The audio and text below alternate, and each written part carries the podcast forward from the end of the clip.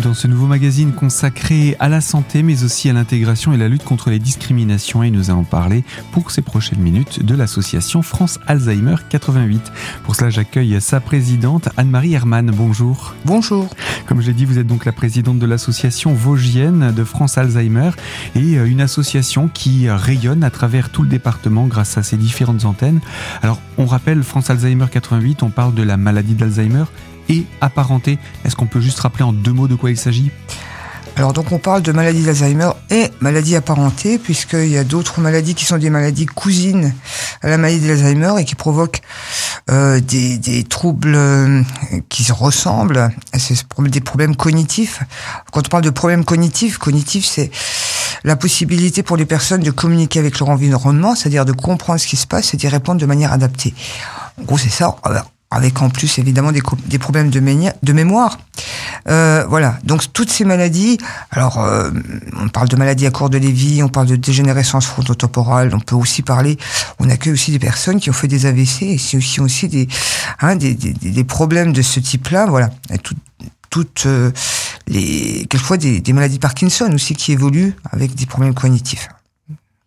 Donc ça concerne principalement les maladies cognitives, on va dire, mais principalement euh, Alzheimer qui est euh, euh, la, la, la, maladie la plus, on va dire, la plus connue d'entre elles et qui permet de, de, de, bien s'y retrouver. Alors j'ai évoqué les, les antennes parce que l'association existe au niveau départemental. Il y a donc bien une présence sur le bassin spinalien, mais pas seulement.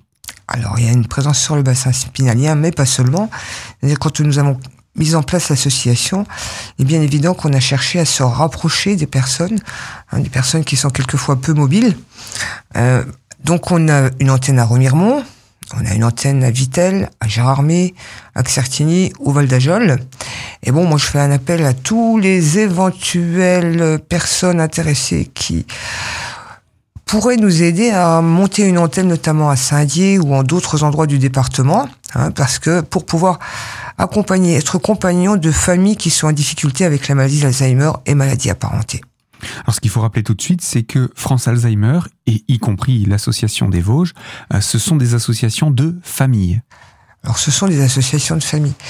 Elles ont été créées dans les années 80 euh, parce que les familles étaient très démunies euh, devant le manque d'accompagnement de leurs malades, on va dire, aussi bien dans les structures qu'à domicile. Euh, donc elles ont milité pour l'amélioration de ces conditions de vie. Et il y a une mise en place de, bah, dont tout le monde a entendu parler, des plans Alzheimer. Et ces plans Alzheimer euh, qui ont mis en place, par exemple, les unités de vie protégées, les accueils de jour, les ESA, toutes ces structures, elles ont été montées grâce aux ressenti des familles, aux besoins des familles sur le terrain qui ont fait remonter justement euh, ces difficultés.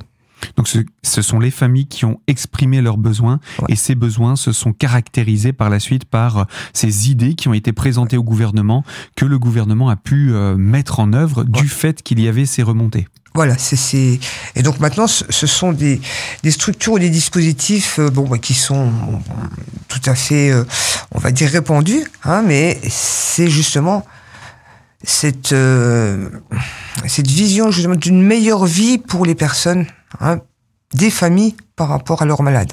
Et tant par rapport aux malades que par rapport à la famille elle-même, parce que ce sont les aidants qui en souffrent aussi de cette maladie. Alors on sait qu'il y a en France un million de personnes qui sont malades, mais on dit nous il y a 3 millions de personnes touchées puisque c'est une maladie qui va toucher pas presque autant les personnes malades que les personnes aidantes. 3 millions de personnes, ça fait beaucoup. Euh, c'est compliqué d'être aidant, c'est compliqué physiquement, c'est compliqué psychologiquement, c'est compliqué affectivement, parce que bon, ce sont des maladies qui remettent tout en question et notamment la relation, et ça c'est très compliqué à vivre. Oui, parce qu'on est, on parle de la vie avec un conjoint, une vie qu'on a partagée souvent pendant plusieurs dizaines d'années. Voilà. Et là, euh, sans dire que tout est remis en question, parce que la, l'amour n'est pas remis en question au début de, de, de, la maladie. Et normalement, il ne devrait pas l'être du tout, mais c'est toujours délicat quand on se retrouve à avoir un compagnon qui euh, change progressivement et qui progressivement même ne nous reconnaît plus. Alors, ces maladies, enfin, je caricature un petit peu, mais bon, bon, atteignent le cognitif et, mais pas l'émotionnel. C'est-à-dire que la personne, elle va vivre des émotions pratiquement jusqu'au bout. D'accord? Alors c'est vrai que c'est compliqué pour l'aidant parce que ça va lui demander de, il va, il va continuer, il va voir, il va voir son, la personne qu'il aime, qui a vécu pendant des années et des années, il va dire, bah voilà, elle, il va l'avoir en somme de moins. C'est-à-dire, il sait plus faire ça, il sait plus faire ça, il sait plus faire ça. Hein, c'est très compliqué pour lui. il aimerait tant que justement cette personne avec qui il a vécu, qu'il aime, reste comme elle était, redevienne comme elle était. Donc ça, c'est très compliqué parce que c'est pas possible. Donc ça demande à l'aidant un effort énorme, justement, de dire, ben voilà, peut-être qu'on peut encore passer des bons moments ensemble, mais quelque part, je dois admettre que maintenant on vit à trois, il y a lui, il y a la maladie, il y a moi, et que je dois recommencer peut-être à apprendre euh, une nouvelle relation avec celui que j'aime. Et ça, c'est difficile, hein, parce que bon, comme je vous dis, hein, c'est... Il faut repartir de zéro. Il faut repartir à zéro. Ah, donc mhm. c'est dur pour les familles. Alors vous parlez des, des, des, des, conjoints, mais des aidants, il y a aussi les enfants. Hein. C'est aussi euh, compliqué. Il y a des petits enfants aussi qui s'est impacté. Moi, j'ai connu une famille où les petits enfants voulaient beaucoup à la maman, qui prenait plus de temps pour la grand-mère que pour eux. Hein, ça n'a l'air de rien, puis c'est trop. Voilà, c'est un bouleversement de toute une famille. Et comme vous l'avez dit, euh, cette maladie implique que euh, les dents consacrent du temps et de plus en plus de temps à, aux malades parce qu'il va en avoir besoin de façon exponentielle au fur et à mesure que le temps va passer. Alors, au fur et à mesure que le temps passe, c'est sûr que euh, la personne malade va être de plus en plus demandeuse d'aide. Alors, nous, ce qu'on dit aussi, justement, et c'est aussi une des... Euh, pour, L'association milite pour ça, c'est dire ne restez pas seul hein, face à cette maladie, et puis prenez du temps pour vous, apprenez à vraiment être aidant, en continuant à être aimant. Parce que quelque part, au bout d'un moment, on, est, on fait tellement de choses pour la personne malade hein, que ben, euh, on est tellement fatigué, peut-être que voilà, il y a ce côté aimant qui est plus difficile. Oui, parce que c'est la fatigue qui prend le dessus, pas parce que le, les, les, sentiments ont, ont, complètement changé du tout au tout, c'est pas ça, mais c'est que la fatigue a tellement pris le dessus qu'au bout d'un moment, l'individu en vient à se poser la question est-ce que je l'aime encore? Est-ce qu'il y a encore de l'amour dans ce que je fais? Alors que ce qu'elle fait au quotidien, c'est une démonstration d'amour. Alors justement, et comme il y a un problème de communication, je pense que quand on est aidant, on fait plein de choses, plein plein de choses pour la personne, parce qu'on a envie de lui montrer ce qu'on aime et qu'on peut plus vraiment lui dire comme on lui disait avant. Voilà, c'est aussi un moyen de communiquer. Mais euh, voilà, c'est c'est usant, c'est usant et voilà, on dit il faut apprendre à prendre du répit, il faut se faire aider, il faut vraiment euh, pas rester le nez dans le guidon tout le temps parce que sinon, je pense que on, est tous pareils. hein. Ce qu'on voudrait, c'est vivre avec la personne malade le plus longtemps possible, chez soi, à domicile, avec euh, voilà, même ces petites euh, embryons de vie, mais avec tous ses souvenirs, avec tout ce qu'on peut avoir autour de soi. Et eh ben pour ça, il faut accepter justement de se faire aider. Et ça, c'est ça qui est compliqué, parce que c'est des maladies qui restent très tabous et quelque part aussi très honteuses, hein, parce qu'elle attaque les capacités supérieures de la personne. Et voilà. Hmm, pas toujours évident de démontrer encore son amour dans ces circonstances et pourtant c'est ce que l'on continue de faire. Anne-Marie Hermann, vous restez avec nous, on va poursuivre cette émission sur la thématique de l'association France Alzheimer 88 et sur la thématique également de l'intégration et de la lutte contre les discriminations. A tout de suite sur cette antenne.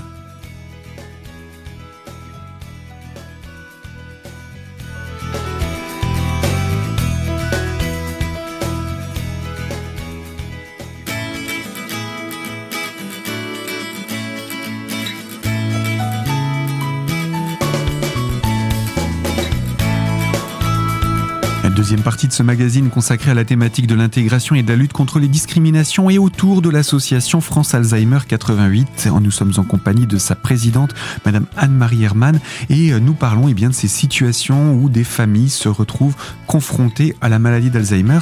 Mais euh, j'ai envie de dire, euh, on va remonter un petit peu le temps avant que le diagnostic ne soit posé. Parfois, on a même la peur de s'interroger sur est-ce qu'on pourrait potentiellement être atteint de cette maladie. Alors c'est sûr que avant le diagnostic, il faut pas penser que la personne est complètement insensible à ce qui se passe. Hein, déjà, parce qu'on dit souvent ils sont dans leur bulle, même quand ils sont avancés dans la maladie, c'est pas forcément ça. Il y a aussi une souffrance de la personne malade. Hein, moi, j'ai entendu une dame qui disait, qui était en début de maladie, et qui disait, je ne pensais pas qu'on pouvait souffrir autant sans avoir mal. Donc, ça dit bien ce que ça dit, et c'est quelqu'un qui était malade qui le disait. Mais c'est sûr qu'au début, les symptômes sont tellement des petites choses, hein, du style des oublis, ou euh, c'est des choses qu'on vit aussi soi, hein, sans, être malade. Donc, euh, eh ben, on va être dans un certain déni, mais non, euh, c'est la fatigue, c'est euh, c'est les soucis, c'est voilà, c'est un petit peu de déprime, c'est ces choses-là. Donc, ça va passer sous silence. Puis la personne, elle va essayer. Personne n'a envie de se montrer en échec devant les autres, donc elle va essayer de cacher aussi un petit peu tous ses manques. Hein. Elle va trouver des astuces. Bon, ou bien, quelquefois, si elle prenait le bus et qu'elle se perd, elle va plus prendre le bus. si elle, voilà, progressivement, elle va se refermer euh, dans quelque chose qui va être une forme de solitude. Et puis, il y a aussi cette, euh, cette honte de se dire qu'on devient une charge progressivement pour les autres et on n'a pas envie, on pas de, envie de devenir à la Merci des autres. Hmm. On n'a pas envie d'être à la merci des autres. On n'a pas envie d'être à la merci. Hein, donc je pense que c'est ça aussi. Et puis bon, ben euh, après tout le monde a, veut garder une bonne image de lui-même et il va essayer de, bah, de continuer à faire des choses. Alors quelquefois il va faire des bêtises, bien sûr, hein, mais il va continuer, essayer de continuer le plus possible. Mais bon, c'est vrai qu'il y a cet isolement qui commence et puis il y a aussi ce sentiment que l'environnement devient agressif. C'est pour ça que la personne aussi se renferme puisqu'elle comprend plus bien ce qui se passe. Hein, donc elle va de plus en plus se renfermer. Elle avoir un comportement aussi un petit peu euh, agressif et d'opposition parce que tout lui semble agressif, tout ce qui est autour d'elle lui semble agressif. puisque les gens progressivement lui disent mais pourtant je t'en ai déjà parlé. Euh, voilà, voilà. Ce genre de petits détails. Et, mais là on parle pour le moment exclusivement de situations de famille ou de couple. Mais qu'en est-il pour les personnes isolées? J'imagine que ça doit être encore plus passez-moi l'expression, dangereux, terrible. Ah bah c'est dangereux parce que bon bah au départ euh, bah, ça se voit pas forcément. Après, c'est quelquefois des de voisinage hein, qui donnent l'alerte, ou bien, ou bien bon, ben le, fait que bon, bah, quelquefois il y a des personnes qui continuent à conduire avec maladie d'Alzheimer, mais quelquefois euh, bon, ça, ça, devient un petit peu terrible, c'est compliqué. Euh, c'est souvent le voisinage qui donne l'alerte. Parce que même le médecin traitant, le médecin traitant, il va aller voir la personne. Euh, il va être là 10 minutes avec elle et pendant ces 10 minutes, elle va être tout à fait capable. Tout va bien se passer. tout va bien se passer. Euh, s'il lui pose la question, vous faites la cuisine, bah oui. Vous faites euh, le ménage, bah oui. vous faites vos courses, bah oui. Alors qu'en fait, s'il ouvrait les portes, il se rendrait compte que c'est pas tout à fait le. le puis parfois, les, les, dates de péremption sont un petit peu passées, ce genre de choses, parce que la mémoire euh, disparaissant fait qu'on ne pense plus à tout ça. Est-ce que du coup, on peut parler aussi de problèmes de nutrition? Oui, alors bon, c'est vrai que ça. Alors c'est des problèmes multiples, hein, c'est problèmes multiples. Alors c'est sûr que euh, pour manger, il faut aller faire les courses. Pour, donc ça veut dire sortir. Si on n'a pas de voiture, il faut prendre le bus, il faut avoir des repères. Il faut savoir où on va, il faut savoir, savoir comment manipuler l'argent, il faut savoir ce mm. qu'on va acheter.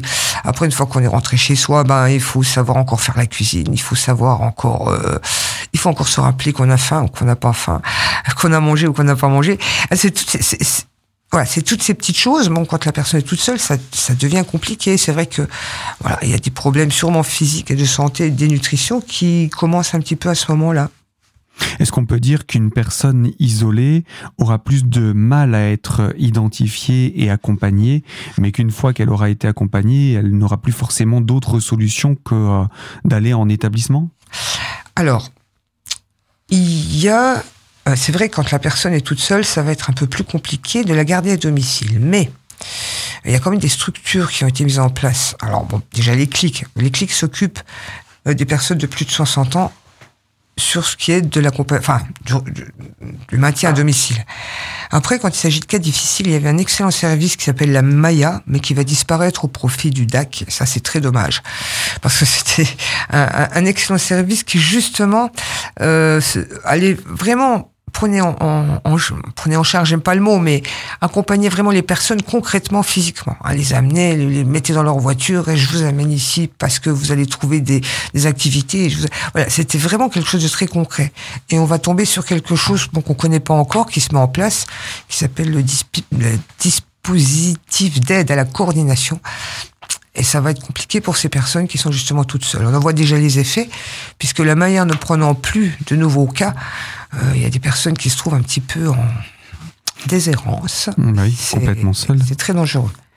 Et puis cette, euh, cette maladie, euh, elle a aussi des termes scientifiques, médicaux qui ne sont pas forcément réjouissants, qui font que on n'aime pas trop en parler. On parlait tout à l'heure de la honte, mais même au niveau médical, je dirais que les termes ne sont pas encourageants. Non, bah c'est sûr que quand on annonce à quelqu'un qu'il a une démence, ah, une démence, petite maladie d'Alzheimer, c'est ce qu'on disait avant. On dit un petit peu moins maintenant, on parle, mais on parle toujours de démence, c'est toujours dans le vocabulaire quand même médical.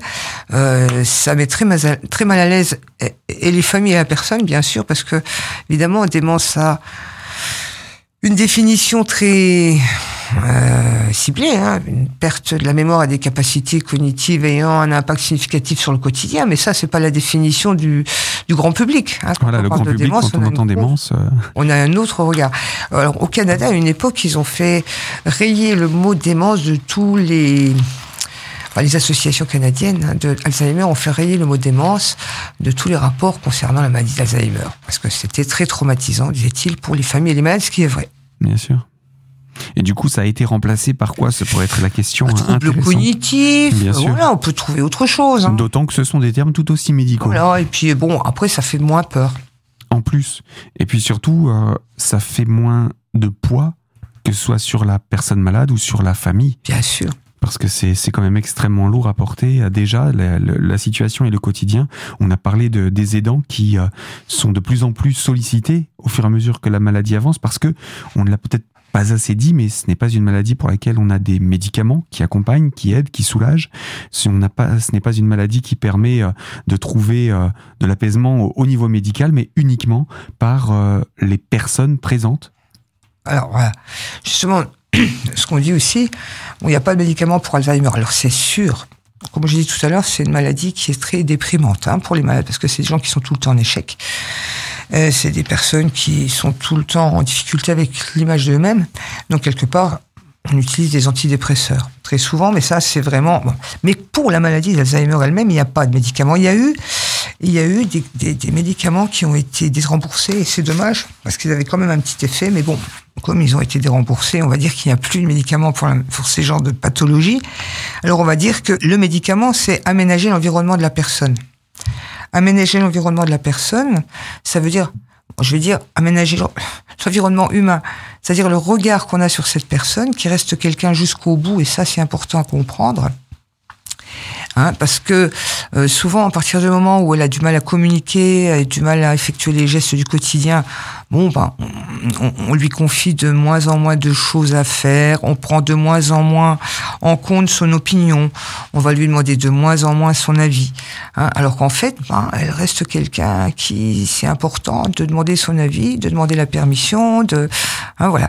Euh, elle, continue d'avoir euh, des pensées, de, des, des réflexions, et quelqu'un, bien sûr, c'est quelqu'un à part entière. Quand vous parlez d'inclusion, vous parliez d'inclusion tout à l'heure dans le titre de votre émission, mais bon, c'est tout un travail. Hein. Bon, se regarder, continuer à, regarder cette personne comme étant quelqu'un, euh, voilà, qui a toute sa valeur. Hmm. Mais Anne-Marie Herman, ce que je vous propose, c'est qu'on se retrouve dans quelques instants pour poursuivre cette émission, toujours sur ce sujet, intégration, lutte contre les discriminations autour de la maladie d'Alzheimer, et avec votre association France Alzheimer 88. À tout de suite sur cette fréquence.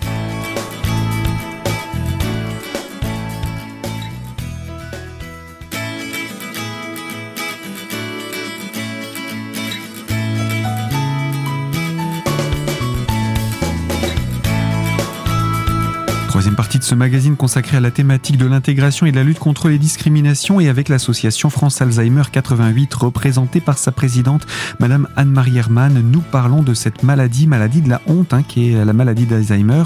Et euh, eh bien, on a expliqué combien euh, le malade est une personne à part entière qui doit continuer à vivre, à avoir des expériences de rencontres, etc. Mais il n'y a pas que ça. Quelles sont les autres étapes euh, qui doivent être menées à bien, entre autres par l'aidant et puis après, aménager l'environnement humain par des petites choses, quelquefois, vous savez, euh, la personne, comme je disais tout à l'heure, elle, est, en souffrance aussi.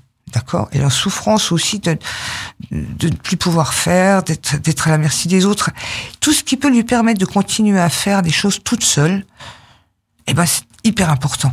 Je, vais dire, c'est un exemple vraiment très précis, mais euh, un monsieur qui, qui, est âgé, qui a des problèmes, pas d'incontinence, mais qui n'est pas très rapide pour enlever son pantalon, hein, s'il a la ceinture, la fermeture éclair, les bretelles, il, il va avoir beaucoup de mal. Hein. S'il a un jogging avec un élastique, il va continuer à pouvoir aller aux toilettes tout seul, ça a l'air de rien. Mmh. Mais l'accompagnement, mmh. c'est dans des petites choses comme ça. Exactement, et c'est des choses auxquelles on ne pense pas forcément quand on se retrouve face au problème. Et euh, c'est aussi ça l'importance et l'utilité d'associations comme la vôtre, c'est de, de partager des expériences parce que dans vos associations, on l'a dit, on a parlé de famille, donc il y a forcément des aidants, mais j'imagine aussi des anciens aidants. Alors nous, bon, on parle de soutien aux aidants, c'est effectivement notre association, elle a aussi pour vocation le soutien aux aidants de différentes manières. il y a des groupes de parole, il y a des formations pour les aidants, et ça c'est hyper important, parce qu'il faut justement, quand on disait tout à l'heure, essayer de changer le regard, essayer de changer ses attitudes, hein, de, retrouver une, bienveillance, enfin tout ça c'est important, la formation.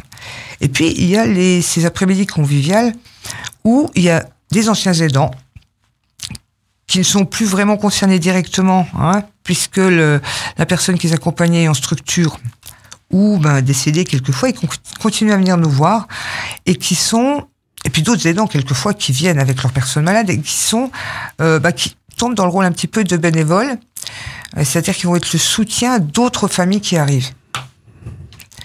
Euh, le soutien par les pères. On avait eu une fois deux, deux messieurs étaient arrivés avec leur euh, venaient avec leur épouse et à la fin de l'après-midi, euh, le premier monsieur est venu me voir, il me dit oh bah moi je préfère la mienne hein, parce que et puis le deuxième monsieur est venu dix minutes après, il me dit oh bah moi je préfère la mienne. Hein, ils avaient échangé entre temps en jouant à la belote, hein, tout simplement, hein, en disant bah, en racontant un petit peu les difficultés qu'ils avaient au quotidien, voilà. Et, et donc voilà, c'est aussi ça, c'est important, hein, parce que c'est ce sont des endroits où les aidants ou les bénévoles qui sont là connaissent un petit peu le, poids, hein, où on peut dire des choses. Et puis c'est l'occasion de partager avec des personnes qui, étant confrontées à la même situation, ne vont pas avoir un regard de jugement. Ah oui, mais c'est important justement, que ce soit les bénévoles ou les personnes qui, qui ont vécu ça. Bon, euh, on s'efforce tous d'avoir pas un, un regard jugeant. On sait comme c'est difficile. On sait comme c'est dur. On sait comme quelquefois on a dit que ça s'arrête. Puis quelquefois on a, on a tellement de scrupules à avoir pensé, ah, d'avoir envie, oser penser ça. Hein, c'est, c'est, c'est hyper lourd. Mais là, là, tous les gens qui sont là, ils peuvent, ils peuvent comprendre et ça, on peut le dire. Ça, c'est déjà important. Et puis après, on peut, euh, comme je disais, on milite quand même pour dire, on peut encore passer des bons moments avec la personne. Et ces aidants qui continuent à venir, hein, voilà, ils nous, ils nous aident aussi à, expliquer ça aux, nouvelles familles. Et ça, c'est important aussi, ce partage, cet échange, ces, ces, expériences qui sont vécues, qui permettent euh, aux personnes qui arrivent de sentir qu'elles ne sont pas seules et qu'elles sont comprises et accueilli parce qu'on a parlé beaucoup du poids et de la, de la, de la maladie, mais aussi de, de, de, de l'humiliation que ça peut représenter, de la honte que ça peut représenter. Et là, il n'y a plus ce sentiment de honte quand on est entre, entre personnes qui vivent la même chose. Ouais, c'est ce qu'on essaye justement de, de, de, de proposer. Hein. Et puis il y a donc outre cette association, il y a aussi les activités que vous proposez. Et avec la rentrée, alors il y en a eu quelques-unes. On n'a pas eu le temps de toutes les présenter parce que euh, avec la rentrée, ça s'est un petit peu bousculé. Mais vous avez eu aussi la Journée mondiale d'Alzheimer qui a été vécue assez différemment selon les secteurs du département. Alors effectivement, depuis plusieurs années, il y a euh, la journée mondiale contre la maladie d'Alzheimer que nous essayons de relayer dans les départements. Donc on a eu plusieurs actions. Il y a eu, euh, bon, allez, je, dis, je commence par Épinal. Euh, il y a eu un, un, un bal, un thé dansant, un bal populaire, hein, le 25 septembre. Bon, c'est pour montrer aussi justement qu'on peut passer des bons moments, hein, que même euh, avec une maladie d'Alzheimer, même si on est aidé aidant de, de quelqu'un qui a une maladie d'Alzheimer, bon, on peut se donner la permission d'avoir aussi des bons moments. Ah, ça c'est y compris avec son malade. Y compris avec son malade, ça a été, il y a eu des très très beaux moments euh, justement euh, ce jour-là. Après, euh, on a aussi à Vitel euh, toute une équipe qui a bon, il y a aussi une autre action qui est relayée, c'est la quête sur la voie publique, qui est plus en fait une action de communication, même si effectivement on fait la quête, hein, mais qui est une action de communication sur l'association et sur ce qu'on peut apporter aux gens. Alors attention, euh, on, ne se pose pas comme euh, unique ressource hein, des personnes malades. On est aussi un endroit où on va diriger les familles sur des services qui peuvent les aider. Hein. on fait partie d'une chaîne, on fait partie d'un d'un maillage, d'un maillage, mmh. hein, et on est on est un petit bout. Alors nous, on, offre euh, ben, certaines choses, mais d'autres sont beaucoup plus performants sur d'autres choses et bien sûr on informe les familles là-dessus. Particulièrement, j'imagine, dans le domaine médical et des soins. Oui, bien sûr. Bah, hein, on, on a euh, quand quand euh, quelqu'un arrive, on dit est-ce que vous êtes allé voir les Est-ce que vous êtes allé pris contact, contact avec le clic? Est-ce que vous avez vu ça? Hein, Voilà, on essaye de les diriger sur des sur des, des structures qui soient aidantes dans d'autres euh, dans d'autres domaines que le nôtre. Vous êtes ressources. voilà, on, on essaye parmi d'autres. Bien sûr. Alors, là, on parlait de, de Vitel Excusez-moi, hein, j'ai dit. Non, je vous en prie. J'ai. Donc à Vitel, l'équipe a fait une quête sur la voie publique et c'était euh, bon, c'est toujours euh, très intéressant parce qu'on rencontre. Alors c'est vrai, c'est c'est pas simple hein, parce que quête, bon, mais comme je vous dis, c'est surtout aussi de la communication, expliquer qu'on existe, pourquoi ce qu'on fait, pourquoi on le fait, voilà. Et puis alors à Remiremont, il y a aussi une action qui a été menée. Euh, c'est l'association Ballast qui a des vélos euh, adaptés, qui a promené les personnes de l'association sur la voie verte. Et ça aussi, ça a été un bon moment, un grand moment pour tout le monde, très sympathique. Et puis, puis bon, qui change un petit peu. Voilà et qui permet de vivre des expériences ensemble et de manière différente. En tout cas, voilà, il y a eu ces activités à travers le département, oui. Alors, je voulais quand même rajouter quelque chose qui est hyper important. Euh, je j'ai une pensée et un grand merci à tous les bénévoles qui s'impliquent pour l'association. Euh, que ce soit Vitel, à Épinal, à Saint-Dié, revirement partout. Parce que vraiment, ils font un travail extraordinaire et sans les bénévoles, il n'y aurait pas d'association. Voilà. Et ça, c'est important. Et si je refais un appel, je vous assure, on est, même entre bénévoles, on est une grande famille. Et si vous voulez nous rejoindre, surtout n'hésitez pas. Euh, c'est vraiment des quelquefois des grands moments de bonheur aussi. Hein. On le donne, mais on le reçoit aussi. Eh bien voilà, je crois que ce sera le mot de la fin. Pour en savoir davantage sur l'association France Alzheimer 88, est-ce qu'on peut rappeler les, coordonnées de l'association? Les coordonnées de l'association. Alors donc nous, on est à Épinal, euh, au 15 terre rue Maréchal Diotet. Alors on a un numéro de téléphone 03 29 35 36 19 et on a une adresse mail, c'est alzheimer88 orange.fr. Et bien entendu, ce sera de cette manière qu'on pourra vous contacter également, même si on veut joindre une antenne spécifique, c'est encore le plus simple de passer par Épinal. Anne-Marie Hermann, je rappelle, vous êtes la présidente de France Alzheimer 88 et avec vous, nous avons présenté ces activités, ces actions, ce rôle de l'association extrêmement important. On se retrouvera encore euh, prochainement pour évoquer d'autres euh, d'autres thématiques autour de la maladie d'Alzheimer et on l'a dit, maladie apparentée également. Merci. À très bientôt. À bientôt. C'est la fin de ce magazine. Je vous le rappelle qu'il est à retrouver dès aujourd'hui en podcast sur notre site internet radiocristal.org. Vous allez sur l'onglet podcast et dans la rubrique l'invité. Et quant à moi, je vous dis à très vite sur cette même fréquence pour une toute nouvelle thématique.